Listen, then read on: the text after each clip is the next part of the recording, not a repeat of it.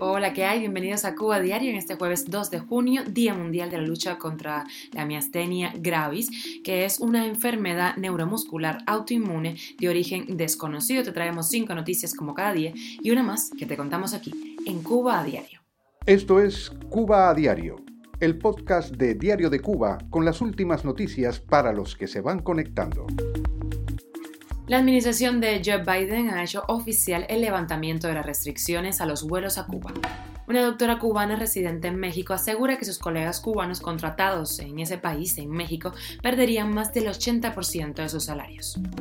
Pan Corona es el nombre de la nueva patente de vacuna presentada por los gobiernos de Cuba y China.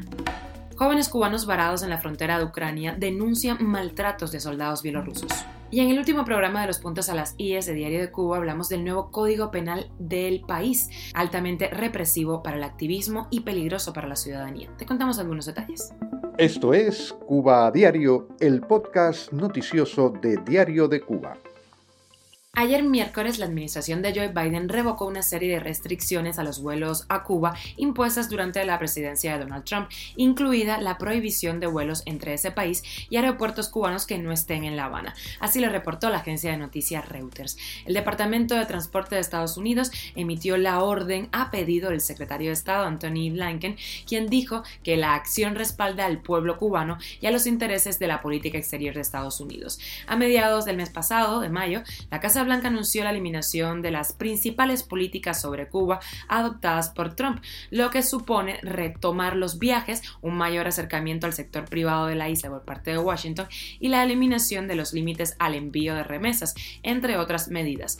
Políticos estadounidenses, tanto demócratas como republicanos, incluidos representantes de origen cubano, rechazaron las medidas por considerarlas concesiones a la dictadura y una traición a los principios de Estados Unidos. Estaremos muy pendientes a estas nuevas medidas. Y la doctora cubana residente en México, Belkis Trimiño, calificó la decisión del presidente mexicano Andrés Manuel López Obrador de llevar a médicos cubanos a trabajar ese país de violación en materia de migración y del ejercicio profesional en el campo de la medicina. Así lo informó el medio mexicano La Voz de la Frontera. Trimiño comentó que los profesionales de la salud no pueden ejercer en ningún país del mundo sin cédula profesional, como lo están haciendo en México. Tendría que ser una situación que realmente lo amerite, como una especialidad para la que no hubiera ninguna persona disponible en México, que no es el caso. Además, dijo que el gobierno cubano envía a misiones a los médicos que sean políticamente convenientes y que muchos aceptan por la desesperación económica que vive en el país, en Cuba. Trimiño formó parte de una brigada médica enviada a Sudáfrica cuando Nelson Mandela gobernaba allí, imagínense, en los 90. Comentó que Mandela fijó las condiciones de contratación, por lo que la situación que ella, en la que ella trabajó no fue de esclavitud como sucede en las misiones actuales en las que el gobierno cubano se puede quedar con hasta el 80% del salario de los médicos. Cuba a diario. Ariel Romero Madancero, de 18 años, es uno de los tantos jóvenes que ha salido de Cuba vía Rusia y se encuentran varados en la frontera con Ucrania. Romero está sin dinero e indocumentado. Lo escuchamos en una entrevista publicada en América TV que nosotros venimos cruzando desde Rusia. Yo vine con mi abuela que vendió su casa para poder llegar hasta ahí. El 3 de noviembre salimos de nuestra provincia de Matanza para Rusia. De ahí cruzamos eh, con unas personas, unos rusos que se dedican. Unas mafias. Exactamente, a cruzar para Bielorrusia a cubanos indocumentados, o sea que ya tienen vencido su, su, visa. Romero viajaba con su abuela que lo vendió todo para comenzar esta travesía. Las denuncias de maltratos de guardias bielorrusos a cubanos que intentan cruzar a Polonia aumentaron en los últimos días. El sitio polaco ONET publicó imágenes de cubanos golpeados y arrojados a una cerca de alambre de púa por estos guardias de Bielorrusia. En el grupo hay una embarazada y niños. Y los gobiernos de Cuba y China, aliados políticos desde hace mil años, han presentado en la Oficina Nacional de la Propiedad Intelectual del país asiático la primera patente de la vacuna Pancorona. Así lo informó en Twitter el presidente de BioCuba Pharma, Eduardo Martínez Díaz.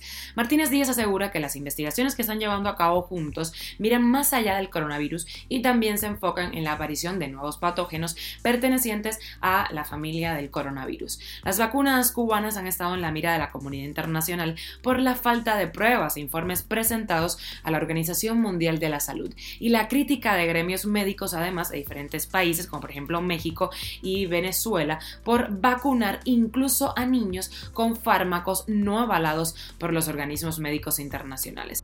Cuba a diario y en nuestra última emisión del programa Los Puntos a las IES, Joana Silano, del Observatorio Legislativo de Cuba, habló de lo que representará el recién aprobado Código Penal para la vida de los cubanos. La escuchamos. Creo que se dice sobre todo porque el enfoque del código, leyéndolo en su integralidad, tiene una profunda vocación inhibitoria. O sea, acude y vuelve a poner en el centro la tipificación de delitos o de conductas demasiado amplias, demasiado eh, laxas y que le dan posibilidad al Estado de actuar y reprimir y utilizar la ley penal, que desde el punto de vista de los derechos humanos es un derecho de última ratio, o sea, sería la última instancia a la que acudir, desde conductas muy simples y desde conductas que están, eh, digamos, tan laxamente planteadas que cualquier ciudadano tendría la posibilidad de incurrir en alguna de ellas en algún momento. Entonces creo que esa es una de las principales características que tiene, esa laxitud y esa eh, extensión y esta dilatación de los tipos penales y que no haya conductas claras a las cuales ascribirse en delitos como desacato, como las injurias, como eh, la, los desórdenes públicos,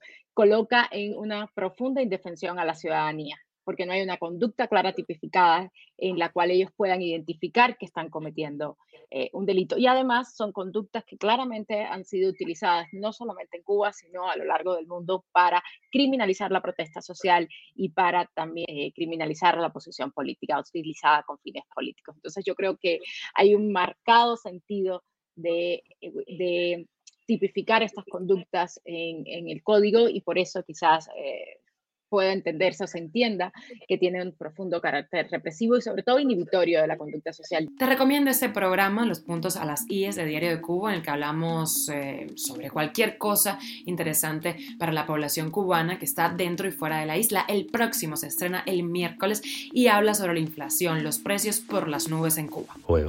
Y llegamos a la noticia extra de hoy. Cirujanos, ingenieros y biólogos de la Universidad de Zurich han logrado recuperar un hígado dañado al tratarlo durante tres días en una máquina que imita un cuerpo humano. Después lo han trasplantado con éxito a un paciente con cáncer que tras un año se encuentra perfectamente. Tras confirmarse los resultados, la técnica aumentaría la disponibilidad de órganos viables y los trasplantes podrían llegar a ser un procedimiento planificado y no una operación de urgencia como hasta ahora. Esto es Cuba a Diario, el podcast noticioso de Diario de Cuba, dirigido por Wendy Lascano y producido por Raiza Fernández. Oye, muchas gracias por estar con nosotros y hacernos parte de tu rutina. En lo que dura una canción, en tomas un cafecito, te contamos la actualidad cubana. Recuerda que estamos contigo cada día de lunes a viernes a las seis y media de la mañana, hora Cuba, dos y media del día aquí eh, en Europa. Eh, nos puedes escuchar en Spotify, Apple Podcast y Google Podcast, SoundCloud y síguenos en nuestras redes sociales. Yo soy Wendy Lascano y te mando un beso enorme.